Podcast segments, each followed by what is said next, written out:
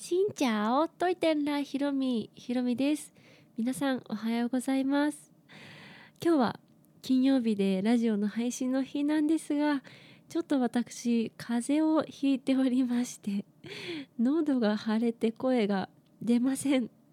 ので今日はお休みをさせてもらおうと思って、まあ、最初からこんなテンションなんですがはい喋っております。ほんと朝起きてなんか夜から急に喉が痛くなってなんか前の日の夜からね気持ち悪いな喉が気持ち悪いなと思ってたんですけど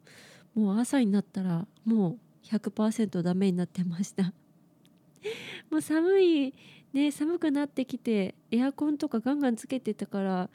ね寒いと水分取らんくなるし乾燥してたのかなとか思ってどうやらコロナではなさそうな感じなのではい。ちょっと喋らずしばらくは静かにしていたいと思います。というわけで今日ははいこれにて終わらせていただきます。また来週元気にお会いできるように気持ちはどうにか明るく